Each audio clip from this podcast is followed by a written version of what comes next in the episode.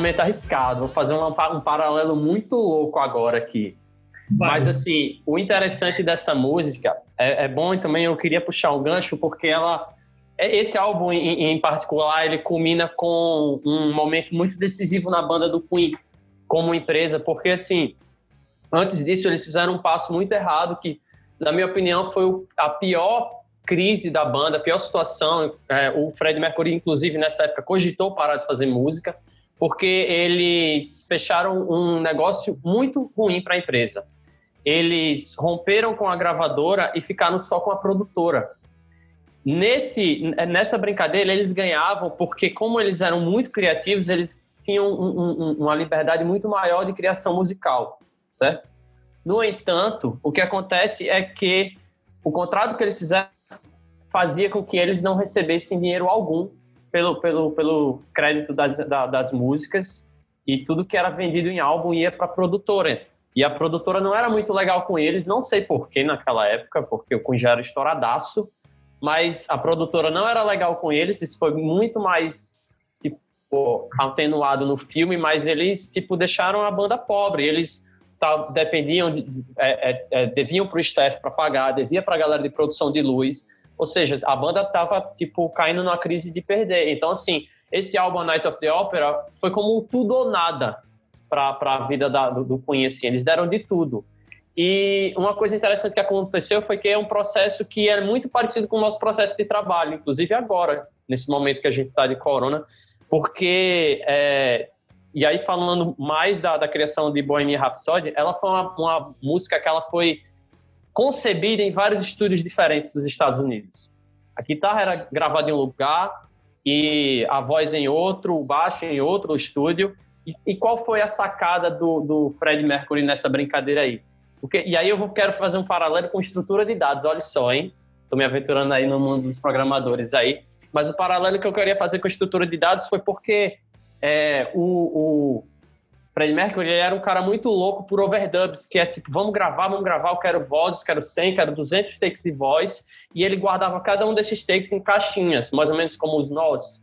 Vamos brincar assim, tipo, é, de estrutura de dados, listas linkadas. Então, seria um conjunto de, de listas linkadas que eram memórias, né? Pedaços de músicas que eram colocados e eram unidos pela, pela cola de uma fita a outra na, no processo analógico, fazendo paralelo mais ou menos com os pointers que ligam um nó ao outro de estruturas de listas linkadas de, de, de estruturas de dados. Mas o mais interessante, na verdade, é que nessa brincadeira, o, o, o Fred Mercury, que fez esse processo todo ágil, e Bohemian Rhapsody, na verdade, são três músicas que ele juntou a criação inteira e transformou em uma só. E, e o que eu acho mais genial é porque, querendo ou não, nessa brincadeira ele acabou aplicando o princípio 9 do ágil, né? Dos 12 princípios do ágil, que é assim, é, a constante é, excelência em design e, e, e, no progresso do trabalho leva a, a uma agilidade maior também na entrega. Então, assim, eles precisavam disso muito e foi o momento perfeito para eles fazer isso. Então, para mim, foi uma sacada muito inteligente de líder para eles. Boy. Depois dessa comunicação. Caralho, é, foi a coisa mais genial que teve nesse programa. Você fez um vínculo com dados ágil. Caramba, para quem não sabe, o Boy ganhou um livro de ágil, sabia? Vai, ele, ele vai virar gestor dessa empresa, Fábio. Meu voto é pra Opa, um dia ainda serei sócio. Uma coisa ele tá no caminho.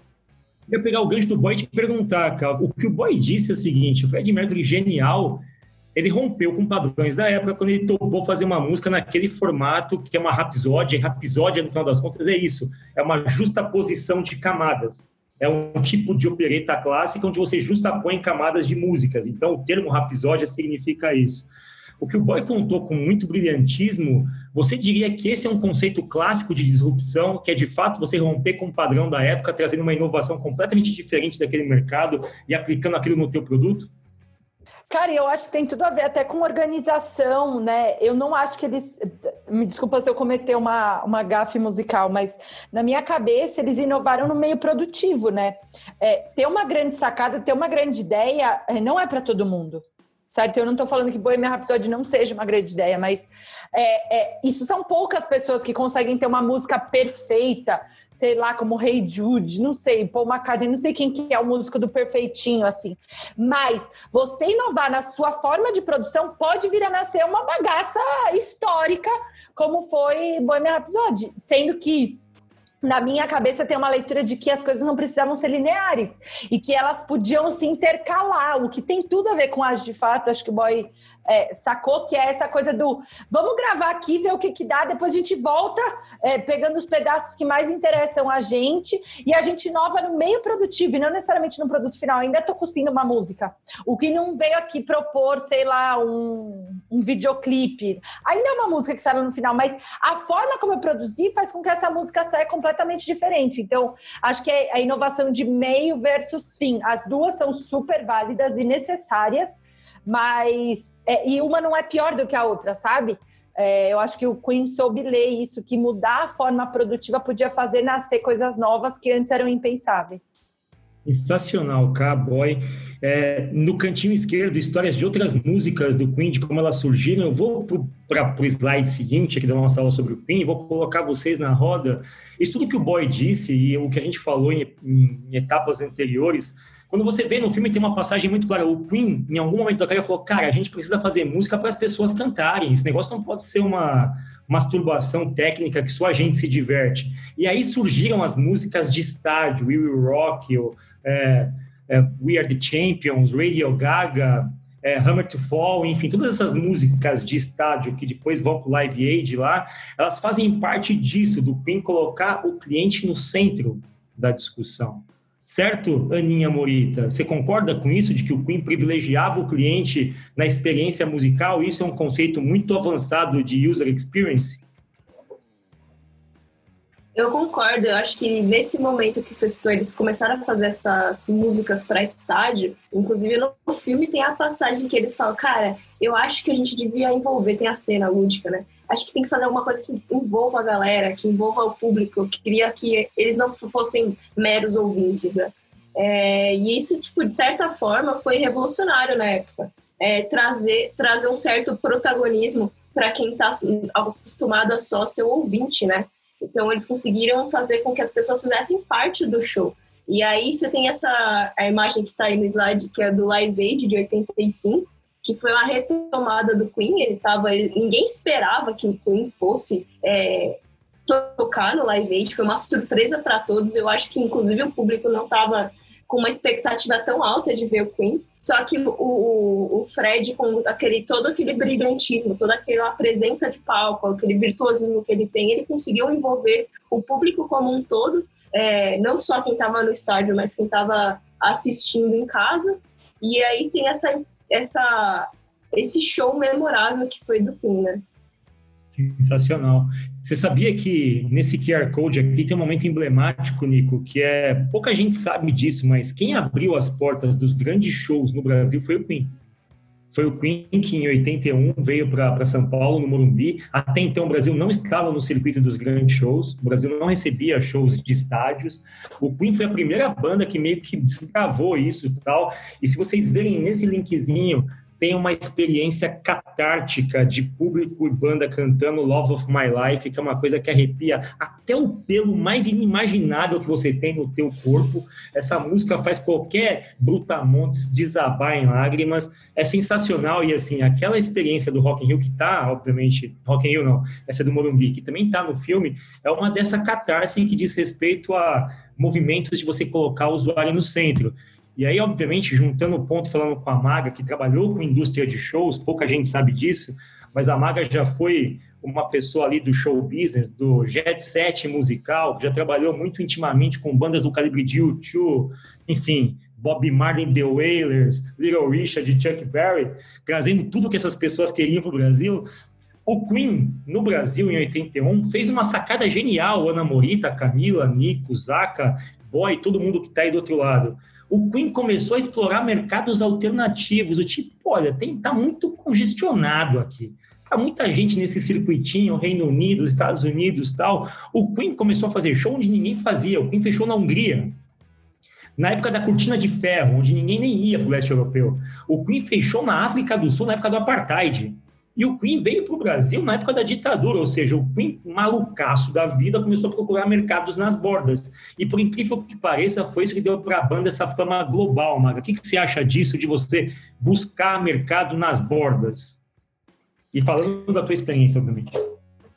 Cara, assim, claramente é um movimento esperto, né? Acho que em momentos onde talvez é, tu enxergue um pouco de saturação, onde tu inicialmente desejaria estar, é, acho que saber observar o que está na tua frente, o que, que, pode acontecer ali é uma coisa muito esperta. Então, eu nem sabia que tinham ido para Hungria, tá? É, mas acho, acho curioso e acho muito esperto. Acho que saber observar essas oportunidades é, é o que tu pode fazer de melhor, tanto profissionalmente é, quanto pessoalmente. Né? As coisas estão acontecendo e, e, é do teu, do teu olhar e da tua ação o que, que tu faz com aquilo. Eu achei ó, sensacional. Zacarias? Oi. Tudo bom, Zaca? Tudo Zaca, bem, é o você? seguinte, nesse linkzinho que está nesse slide aqui, tem um artigo da Harvard Business Review que aparece muito nas nossas aulas. A gente é muito fancy, a gente é muito linha nesse aspecto. Uma coisa que eu quero te perguntar, Zaca, nesse artigo que fica muito claro é o seguinte, está escrito aqui, Harvard Business Review de 2019, é fresca a coisa, tá? A disrupção começa com clientes insatisfeitos e infelizes, não com tecnologia. Ou seja, as pessoas das bordas da Hungria, da África do Sul e do Brasil estavam tristinhas, Acas, porque elas não tinham bandas para ouvir. E o Queen foi disruptivo justamente por isso. Ele não fez uma disrupção tecnológica de modelo de negócio. A disrupção do Queen foi ir onde o povo estava. Você concorda com isso, Zaca? Concordo. Como você falou, ninguém vinha para cá. E aí, do nada, vem uma banda que você só via pela televisão quando muito, né? E, e aí eles vêm aqui pro seu país, é lógico que vai chamar mais atenção. E aí as outras bandas vão falar, nossa, olha, e não é que tem gente lá que escuta, não é que aquele lugar lá não é um grande mato, coisa assim, né? E aí isso foi uma, uma grande revolução, né, pra música mundial, eu acho. Nico, você tem exemplos aí de empresas que buscam o mercado nas bordas por estratégia de negócios?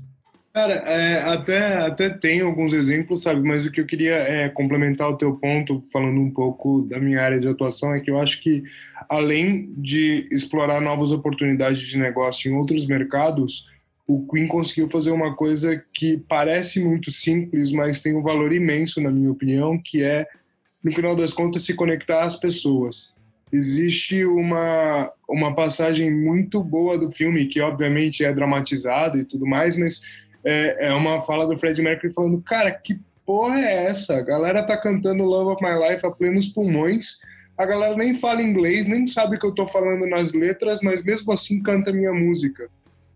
Então, você veja, pensando no Queen como uma empresa, eles chegaram no mercado totalmente diferente. Eles não tinham product market fit, porque, por exemplo, sei lá, quem, quem fala inglês, quem entende as letras? No final das contas, foda-se, porque não é sobre isso, é sobre passar sentimentos, sobre se conectar e sobre passar uma mensagem, mesmo que ela não seja puramente verbal, sabe? E, e eu acho que às vezes as pessoas acabam muito pensando em ferramenta, muito pensando em tecnologia, como vocês estavam dizendo, e acabam falando, parando de pensar no conteúdo e na verdadeira mensagem que elas querem passar. Eu acho que, tipo, seja no papel de pão, em inglês, em português ou japonês, se conecte com as pessoas, sabe? Acho que o grande segredo é esse, no final. Nacional, Nico trouxe um conceito muito generoso de Product Market Fit, faz todo sentido isso. E falando disso, de Product Market Fit, de você também trabalhar com o conceito de Lean, de você testar hipóteses, para ver se o produto funciona. Chegou um momento da carreira do Queen que o Queen começou a testar algumas hipóteses. Ah, começou a testar. Fred Mercury fez umas parcerias ali com Michael Jackson que nunca foram divulgadas oficialmente, porque Michael Jackson e Fred Mercury, meu amigo, tem aqui um, o outro tá do outro lado, no oposto completamente distante. O Fred Mercury dizia o seguinte: ah, o cara é muito paradinho, ele fica em casa o tempo todo, não sai, eu não consigo ficar preso em casa. Ou seja, o Jackson é feito para quarentena, e o Fred Mercury não é feito para quarentena, o Fred Mercury foi feito para fazer zoeira, para fazer putaria. E ele se uniu com esse rapaz chamado David Bowie. Ah, numa das iniciativas mais lindas da música, que é a música, qual que é a música, pessoal? Under Pressure? Tem uma, história, tem uma história interessante sobre essa música, essa parte. Sim, eu vou contar uma parte da história, você conta outra. Eu vou contar o seguinte: basicamente, eles se reuniram lá no estúdio e falaram, vamos gravar uma jam. Vamos lá. E foi muito tensa a gravação. Eles brigaram nessa gravação, quebraram o pau, porque o David Bowie é um cara de personalidade forte, e o Queen é uma banda metódica. No Queen, estavam acostumados a meio que dividir a ideia lá, cada um fazia uma parte, um negocinho de squadzinha. Chegou o David Bowie e falou: Não, não, não, não, tô com um insight aqui, eu vou executar meu insight, sigam-me aqui o insight, eu tenho um feeling. Falar feeling pro Queen era uma coisa meio de aberração. Como assim feeling, meu amigo? Tem um engenheiro, um biólogo, um físico, um designer aqui. Não existe feeling nessa porra. Tem que escrever a porra da música. E o David Bowie falou: não, eu tenho um feeling aqui, segue meu andamento aí. Tal e tal, e começou. E aí o David Bowie escreveu uma estrofe, o Fred Mercury escrevia outra. O Brian May e o David Bowie quebraram o pau, porque o David Bowie casquetou que ele não estava tocando o que ele queria que tocasse, enfim. Foi uma quebradeira fodida, não foi nada dessa história bonita e magnânima. Eles quebraram o pau, a música saiu, mas a história tem muito mais sangue por trás. O que eu queria perguntar para vocês, e Boy, conta a sua história, é o que, que vocês acham de parcerias de pessoas ou empresas do mesmo segmento de negócios? Funciona, não funciona? Tá mais para Michael Jackson, que fica lá no casulo dele, tá mais para David Bowie, até funciona, mas pode dar uns paus. O que, que vocês acham? Eu não tenho ideia do que é um jam boy. É, é tipo, ah. cada um cola aí é. e aí começa a tocar? É, exatamente. É exatamente isso. E aí tem muito a ver com o, o quanto ambas as partes estão preparadas para fazer a parceria, né? A gente, é, do último ano, enquanto startup, a gente recebeu alguns grandes convites de grandes parcerias. E, em geral, um lado está mais interessado do que o outro, né? Então, um lado vem com a ideia mirabolante, lindo, maravilhoso, pedido de casamento. E o outro lado é tipo, não, legal, fofinho, aham, aham. Você acha que nessa, nessa, nessa percepção de negócio, de que. E eu não sei se isso é verdade no mundo da música, mas nessa percepção de que parceria não necessariamente tem a ver com ambos os lados ganhando, mas talvez alguém querendo ganhar em cima de você, é, talvez o, o, Fred Mercury e o David Bowie tenham se estranhado, ou não tem nada a ver com isso? É outra, é outra parada em música? É, tipo, aí eu acho que assim. É da, da, minha situação, né, nenhuma das vezes que a gente fez parceria com nossos amigos, ninguém era, tipo, tinha grandes estores, era conhecido, então sempre foi uma coisa muito tranquila. Mas eu acho que talvez indo para esse lado de gente muito famosa, né, que tem uma carreira grande, empresa, sai qualquer coisa, todo mundo está comentando. Por exemplo, a Anitta e a Ludmilla faziam parceria e parece também que elas brigaram. Então, assim, é, já fica mais difícil ter, ter essa coisa mais maleável, né? Deve rolar também muita briga de ego, assim como rola nas empresas, em, em música, nossa, demais, assim. É... Então, assim, na minha opinião, é isso, assim, a Jen, ela é para ser colaborativa, mas existem é, pessoas geniosas, assim. Eu, sinceramente, tipo, das poucas vezes da minha vida que eu gravei, eu, eu, eu, eu vou confessar que eu sou um cara genioso para algumas coisas, assim. Tem coisas que eu, que eu bato muito o pé. Eu lembro de uma história que uma vez, uma das músicas que, a gente, que eu gravei com o Fukai, é que, cara, eu gritei, até hoje em dia eu fico repensando assim, mas eu fiz de tudo porque a galera não queria colocar é, um bongô que eu tinha gravado, que eu queria que ela soasse um pouco como Cavalo de Pau, que é uma música, uma, uma música de um disco específico do Alceu Valença, que é, é, não sei se é Morena Tropicana, mas assim, a gravação especificamente eu queria que, que tivesse é, um pouco dessa fonte. E a galera mandou tirar, eu lembro no Facebook, eu, mó briga e tal. No processo sempre rola isso, sabe? De criação. É, é, é esse esse do, do David Bowie com, com, com o Fred Mercury, é, é, realmente eu não sabia, eu achava que tinha sido pacífico. Até porque tem uma brincadeira que o David Bowie é, ele escutava o que o Fred Mercury estava cantando para complementar depois, sendo que eles tinham feito um bem bolado que ninguém ia escutar uma parte do outro da letra. Só que o David Bowie meio que foi lá e deu uma, uma sabotadinha e ficava ouvindo assim de canto de porta para poder fazer a, a, parte dele. É, mas resumindo é isso, assim, é, eu acho que quando talvez empresas grandes elas é, é tenham é, mais dificuldade em dar esses passos freestyle, que é uma coisa que, que que é a, a, alma da Jean, né? A alma da Jean é você, tipo, ser solto, ser livre, e cada um faz o seu jeito, e vendo o que, que vai dar. Você diria que uma jam ela se equivale muito a um processo de design sprint, onde você junta várias pessoas de personalidades distintas e pode sair coisas geniais, mas o processo pode ser dolorido? Cara, com certeza, principalmente quando tem aquele cara que não sai da guitarra nem a pau. Ele pega a guitarra e ele passa quase a noite inteira segurando, tocando sons. Se você não chegar para lá, ele não vai se tocar. E hoje a gente poderia vender um design sprint para o Queen, nesse caso? Eles comprariam? Cara, eu, eu não sei, mas eu acredito que sim, viu? Porque o processo de criação deles é muito ágil e colaborativo. No link acima você tem um pouquinho da história do Queen. A gente está indo para os últimos cinco minutos do nosso programa, pessoal. Como vocês viram, a gente tem conteúdo aberto aqui, mas todo mundo, em algum momento na tua carreira, acha que tem um momento de uma pausa. E o Queen teve uma pausa longa, de quase três anos ali, e que foi a pausa que antecedeu o Live Aid, que a Aninha disse que eles nem tocariam. E, obviamente, eles precisaram, tipo, break free ali. Tipo, cara, não dá mais, a gente não aguenta. Fizeram uma retrospectiva e falaram, pô, se a gente continuar, a gente vai se matar. Camila, você acha que uma retrospectiva, que é um instrumento da cultura ágil, é importante em alguns momentos para a gente dar uma pausinha, fazer um pró e contra, ver o que funcionou e o que não funcionou e dar aquela parada? Você acha que o Queen executou bem esse, essa cerimônia ágil que é a retrospectiva?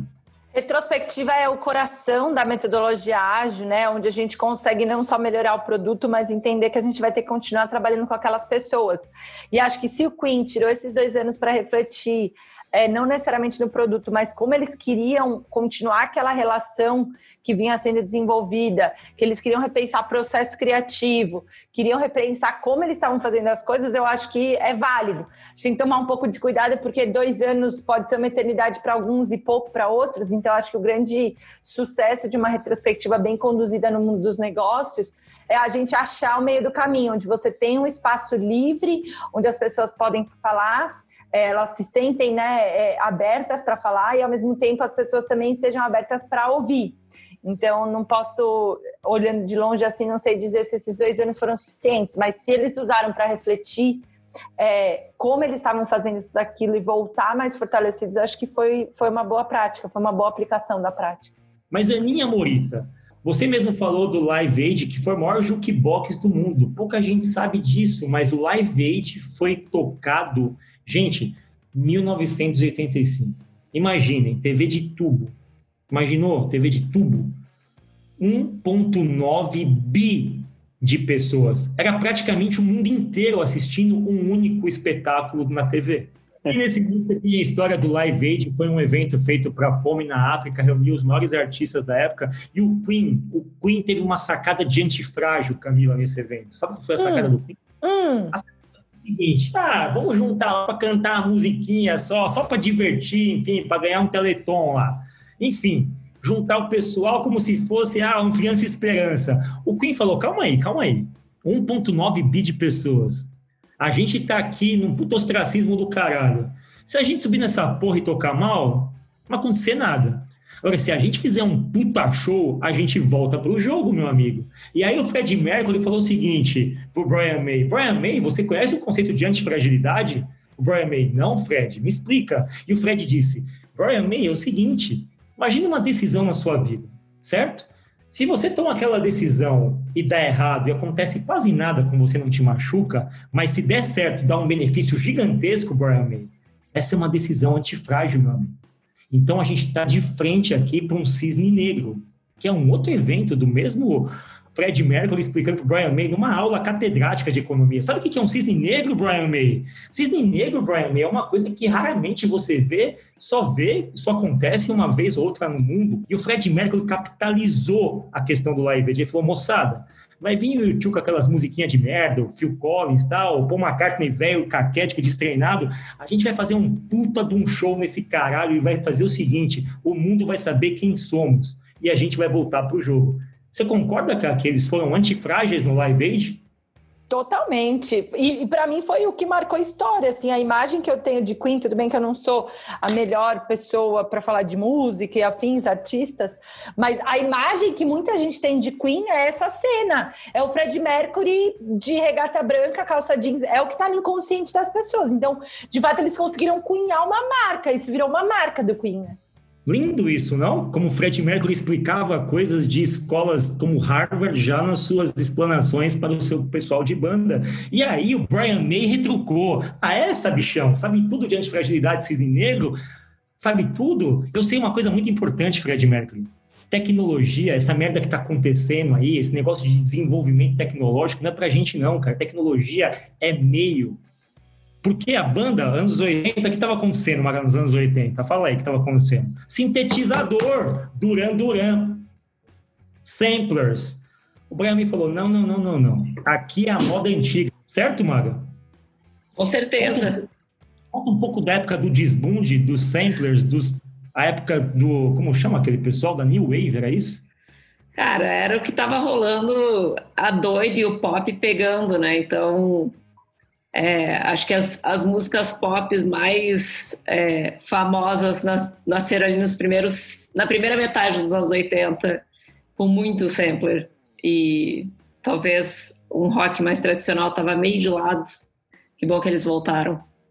É, e o Brian May disse pro Fred, Fred, tecnologia é meio, amigo.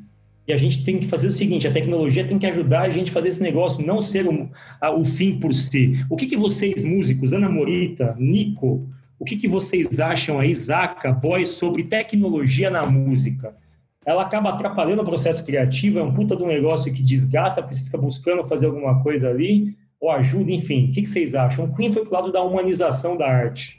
Cara, para eu... mim a prova, a prova maior de que, de que a tecnologia ela foi completamente absorvida pela música é, por exemplo, o sucesso da Billie Eilish, sabe que ela fez um, um material de nível internacional no banheiro da casa dela, sabe? Então, assim, para mim é, é, é, uma quebra de barreira eu fico me perguntando o que é que os caras antigamente pensariam de hoje em dia você ter um estúdio completo num, sabe, num espaço de, de meio metro. Nem isso, né? O computador é 30 centímetros.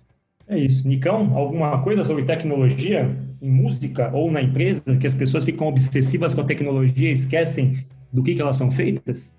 É, cara, eu acho que é, é bem, é bem por, por aí que eu penso. Eu concordo plenamente com você. Inclusive, eu fiquei muito feliz com as aulas de Nissim Taleb, de Brian May e. Nossa, é. deu branco. Que legal. E é, Farouk Bussara, que eu esqueci o nome dele, o Fred Mercury. É, mas ferramenta é assim, uma faca ou corta uma garganta ou corta uma laranja, depende do que você vai usar. Então, né? A tecnologia em si ela não faz nada. É, tech, logos. Logos é conhecimento, certo? Então, se você não tem conhecimento, foda-se. É só ferramenta. O Queen se fudeu por não saber fazer conta. O Queen deu tudo de graça, igual a gente aqui, Camila. A gente não colocou nenhum intervalo, a gente não colocou nenhuma trava, nenhuma cancela, nenhum muro pro pessoal pular. pular gente tem que colocar nossas vozes todas fragmentadas, inverter, enfim, colocar gente de ponta cabeça para dificultar assistir. Sabe qual que é o ponto? O Queen, nos três primeiros álbuns, quatro primeiros álbuns, tinha um contrato com essa gravadora aqui, a Trident. E a Trident, meu amigo, pegou os menininhos lá, chegando na startup do Vale do Silício e falou: Ah, é? Vocês têm uma musiquinha, vocês têm uma bandinha, quer gravar comigo? Tá bom. Assina esse contratinho aqui. O Queen assinou o contratinho. E esse contratinho, o Queen dava alma pro demônio. Tinha que gravar não sei quantos álbuns e ganhava, sei lá, 5% do que a banda vendia. A banda no ápice do sucesso e o John Deacon morava com a mãe. E o Fred Mercury dividia um apartamento cheirando a porco. Então, assim, a banda fez contratos terríveis, porque ela foi acelerada não por angel investments, mas sim por demônios do investimento, Camila. Porque tem uma categoria que são os devil investments, não são os angel investments, que eles e não te aceleram. Ó, ó, tinha uma premonição aí nesse tridente, hein? Ó. E a gente está no nosso bloco final sobre negócios aqui, pessoal. Eu queria que vocês falassem, será que era preciso? Porque é uma pergunta bastante difícil. Quando você não tem nada pega o que te dão e foda-se, depois lá na frente a gente resolve, ou mesmo nesse momento dá para ter um pouco de dignidade intelectual e fazer boas negociações? Pergunta para vocês todos, para a gente encerrar o nosso programa sobre Queen, essa aula catedrática, aula magna da Mastertech sobre a banda mais interessante para se fazer podcasts do mundo. Cara, eu acho que não tem uma, uma resposta para isso, né? Acho que depende da situação que a pessoa tá vivendo, né? Depende do que ela sabe de negociação ou o que ela manja disso, né? Não tem como ela. Acho que não, tem como a gente saber também se eles tivessem ido para uma gravadora boa que desse 99% do, do lucro para eles, se eles teriam o mesmo sucesso, né? Então, eu acho que vai mais da, mesmo do, da capacidade deles ali, né? Do, da criatividade do grupo, né? Nesse caso, mas eu posso estar errado. Eu acho que depende do que, que tu faz com a situação. O ideal seria sempre ter uma, ter uma negociação é, justa, vai, para todas as partes, mas a gente sabe que o mundo às vezes é muito cretino e nem sempre consegue é, seguir pelo caminho é, que tu gostaria, que tu acha que é certo. É, mas para mim é muito mais o que tu faz com o que aconteceu. Eu não sei, por exemplo, se ele teria tido aquele insight de aparecer lá no Live Aid depois, se não tivesse se fudido no início, alguma coisa, entendeu? É, no fim das contas, beleza. Pode não ter sido tão bom, é, importou o que, que ele fez com isso depois. Bom, eu acho que seria uma, uma resposta, acho que seria uma mescla entre o que a Maga falou e o que o, o Zaka falou. É, eu acho que não tem exatamente uma resposta certa e eu acho que a gente não tem como saber. Né, o que, que seria do Queen se ele não tivesse tomado é, algumas decisões ruins? Eu acho que a gente tem que tentar, a gente pode tirar lições do que aconteceu, mas talvez não necessariamente a gente vai é, conseguir evitar todas as, as decisões ruins. E você sabia que quem salvou a banda, Ninha, foi o John Deacon. John Deacon, um engenheiro, o único que sabia fazer conta lá. O cara falou assim: calma aí, gente. A gente tá com a conta errada aqui. O cara tava quietinho no canto dele e viu alguma coisa errada no contrato e falou: Bem, a gente precisa renegociar essa parada, senão a gente morre. O John Deacon pegou essa parte. O John Deacon era o CEO da parada. Ele acabou sendo um CEO meio que informal da banda e acabou fazendo uma renegociação de contratos futuros. O grande John Deacon. Que ele nos dá uma lição aqui. O John Deacon, de novo, ele dá uma aula de tech explaining para roqueiros. Hum, Jorge Paulo Lema se achando malandrão, né, Jorge Paulo Lema? Seus investimentos fora do Brasil, pagando imposto barato lá na porra do caralho e tal. Sabe quem fazia isso também, Jorge Paulo Lema? Hã?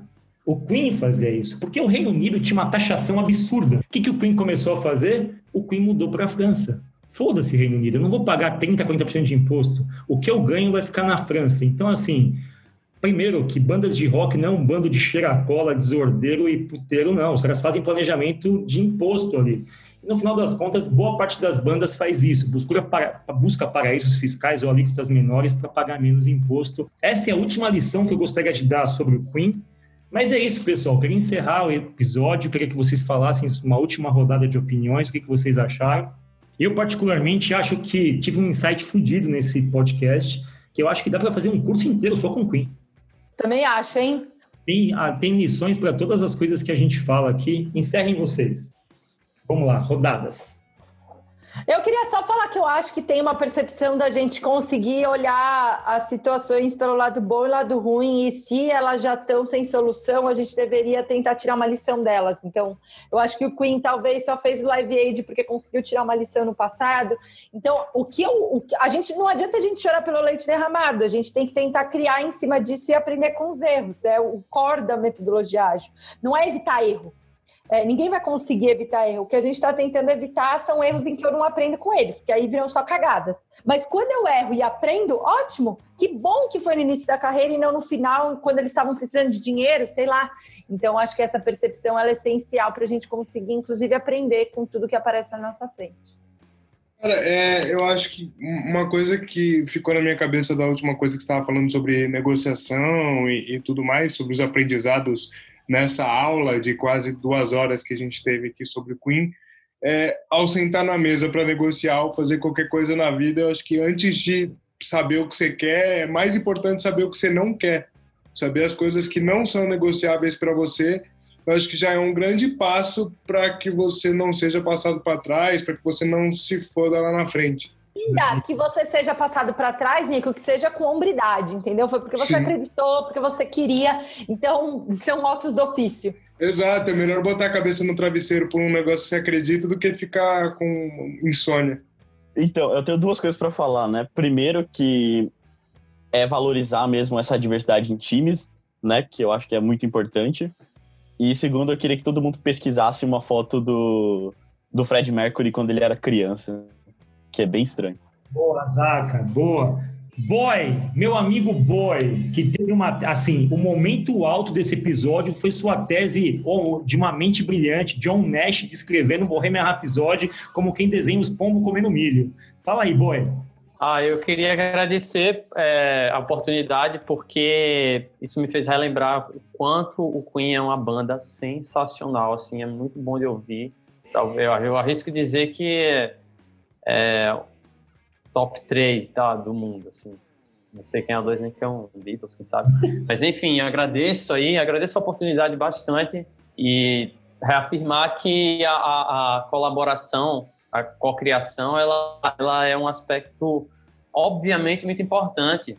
É, todo mundo tem o seu tem a sua contribuição, é só você saber entender qual é o seu lugarzinho ali no projeto e no fim das contas o que importa mesmo é, é, é você compartilhar isso com, com quem está trabalhando com você, colher os frutos junto. Então fica essa lição aí do Queen para todos nós, eu acho. Acho que a galera aí já colocou o que eu queria é, falar, mas das maiores lições é se aproveitar aí da, da diversidade do grupo e, e eu acho que se manter fiel aí ao, ao que acredita para mim. Isso é bem difícil de fazer e acho foda que, que eles conseguiram. Que um dos pontos principais é o valor da, da diversidade em equipes, em times, né? É, acho que o Queen, sem sombra de dúvida, não seria o que é, o que ele foi, o que ele é, é se não fosse essa diversidade nas competências de cada um e até mesmo pelos próprios atritos dentro dele, os próprios os atritos dentro dele fizeram com que ele, que ele foi. E eu acho que, cara, é falar que o Queen realmente é uma banda incrível. Eu acho que ter voltado, parado de escutar algumas coisas que fazia muito tempo que eu já não escutava, é, revisitar algumas memórias que eu, que eu, tive na minha infância com Queen é incrível. Então, eu, eu agradeço bastante por fazer parte do podcast e, e poder falar um pouquinho dos meus do que eu sei sobre música ou conhecimentos aleatórios. Enfim. Que lindo. Eu queria encerrar isso, dado que o episódio é do Queen, eu queria deixar a última palavra para nossa rainha. Nossa rainha Camila Chute, uma pessoa que está trabalhando 16 horas por dia na quarentena e está trabalhando literalmente under pressure. Certo, under Camila? Pressure. Verdade. É isso. Eu também queria agradecer, gente. Eu acho que a gente conseguir desconstruir, para mim, é uma lição. Assim como eles desconstruíram a música, eu acho que a nossa missão é desconstruir um pouco é, a educação e provar que, com um olhar atento e com uma escutativa, você pode tirar conhecimento e aprendizado de tudo. Então, acho que encarar o Jukebox como um MVP disso tudo, mas como algo que está conseguindo construir é, conhecimento para as pessoas por uma via um pouco mais amorosa do que outros lugares, para mim é muito gratificante. Então, acho que mesmo nesse momento polêmico de quarentena, talvez seja o único momento em que a gente tenha duas horas para dedicar para esse podcast. É, eu queria convidar vocês para fazer isso. É, para aproveitar esse poder da crise, né? Esse que eu não vou mais usar o poder da crise, porque acho que a gente está saindo no, no subterfúgio, mas reconhecer que talvez seja um momento ímpar é, e poder se aproveitar disso para sair melhor, eu acho que seria o, o que o Fred Mercury falaria para gente. Ah, a gente é muito grato por tudo que você tem feito por nós, viu? Obrigado. Tamo junto. E aí, imagina. pessoal, acabou o nosso programa. Duas horas.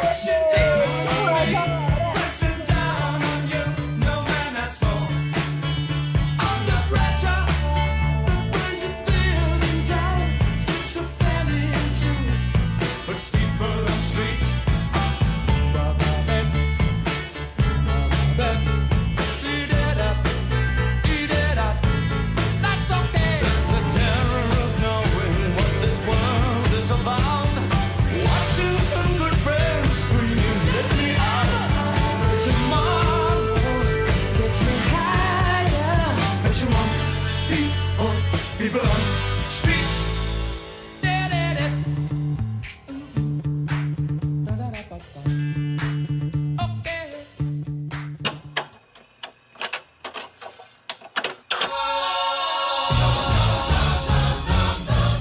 mamma mia, mamma mia, mamma mia, let me go. Beelzebub has a devil put aside